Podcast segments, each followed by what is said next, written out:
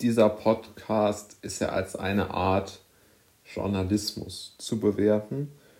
Und ich glaube, aus der Warte heraus lässt sich auch Folgendes ableiten.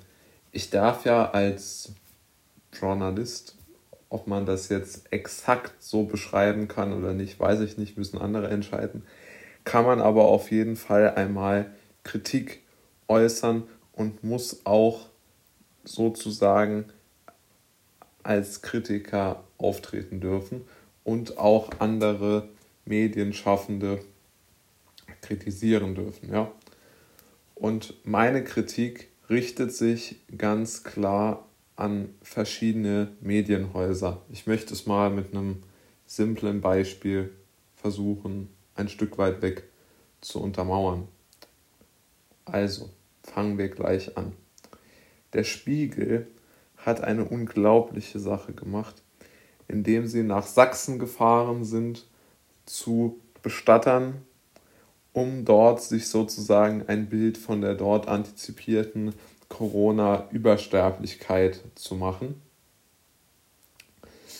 Und wollten dort äh, sozusagen von den Bestattern hören, dass sozusagen die ganzen Särge mit Corona-Toten in unmittelbaren Zusammenhang zu bringen sind und sie mit der Arbeit nicht mehr hinterherkommen.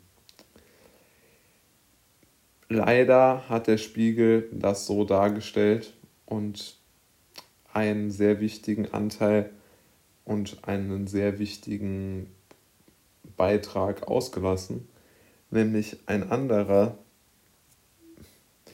ähm, Bestatter hat im selben Beitrag bei der Aufnahme gesagt, dass er halt es nicht für richtig hält, dem Fernsehzuschauern zu vermitteln, dass es sich bei den ganzen Toten ausschließlich um Corona-Tote handelt.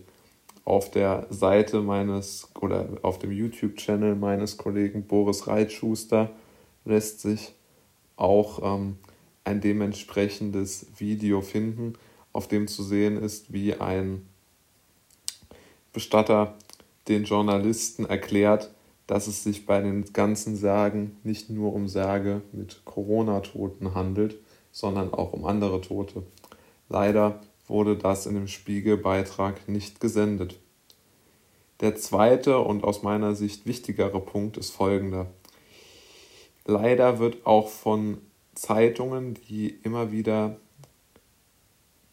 ich würde sagen, gute Beiträge bringen, die lassen sich auch zu so einer Art Kampagne machen. Beispielsweise heute hat die Zeit, ähm, beziehungsweise ich muss mich korrigieren, ähm, sozusagen einen Beitrag von Herrn Drosten und äh, sozusagen in den Worten Herrn Drostens geschrieben, der auf Twitter sofort geantwortet hat, jawohl, er freut sich, dass die Zeit jetzt auch Teil der Zero-Covid-Kampagne ist, die man sozusagen über das Land ausbreiten müsste. Ja, und dort habe ich doch erhebliche Zweifel, ob es einem Virologen sozusagen zusteht, einer Zeitung eine Kampagne, die man dann auch noch so nennt, in die Feder zu diktieren. Also das sehe ich äußerst kritisch.